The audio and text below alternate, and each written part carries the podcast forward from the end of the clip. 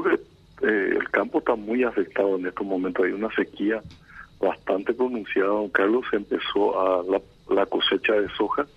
Prácticamente todos los rindes de este tiempo nos están dando más de 800 kilos, 1200 kilos.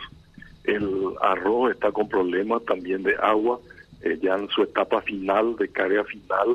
Eh, la mandioca, el maíz, el poroto, todo lo de autoconsumo eh, los tomateros tienen problemas, los locoteros, en fin, todo lo que producen para el mercado también están con, muchos problemas. Hay lugares donde no se tienen los sistemas de riego y, y realmente estamos en un año bastante delicado para, para el sector de la producción.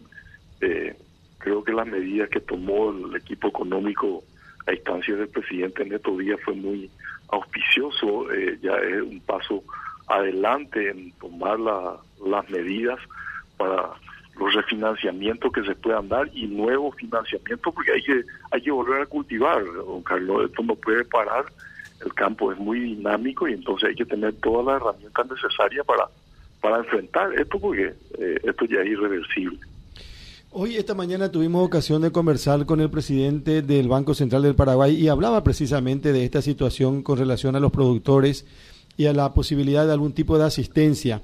Eh, pero mientras tanto decía también la política monetaria está plenamente normalizada con una economía en recuperación. Y justo nos viene otra vez este tema que no tenemos lluvia y que va a perjudicar de una u otra manera eh, no solamente la producción sojera y arrocera, sino que también otras producciones como usted mencionaba, senador. Sí, todo lo de, auto, todo lo de autoconsumo, los productos que llegan al mercado son en gran medida, este, hoy ya veía cuando no, no hay producción, este, tenemos dificultades hasta para, para la alimentación.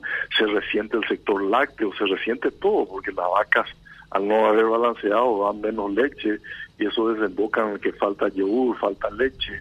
Eh, o sea, es una dificultad en cadena y, termina eh, eh, con que hay menos alimentos. Categóricamente. Pero más allá de lo que haga el Ejecutivo y con relación a los productores que posiblemente eh, signifique una ayuda a ese gran productor.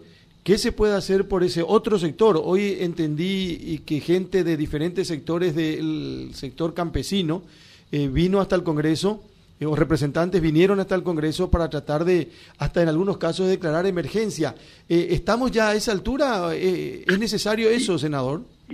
Yo creo que va a ser importante, hay que escucharle a todos y lo, se acercaron hoy a la comisión permanente creo que es porque en el sentimiento ya del campo y lo que está pasando verdaderamente. Yo puedo dar testimonio de lo que está pasando. Ni siquiera la mandioca está teniendo raíz en este momento, eh, don Carlos, y eso es grave, el poroto, eh, reitero, todo lo de, autoconsumo y el pequeño productor es el que tiene más dificultad, el que necesita de, un soporte fuerte desde el Estado. Entonces creo que ahí es donde tenemos que apuntar eh, las cooperativas, los productores asociados, de repente tienen más posibilidades eh, a través de, esos gremios, ¿verdad? Pero el pequeño productor es quien más necesita de la asistencia, de la presencia y del acompañamiento en estos momentos.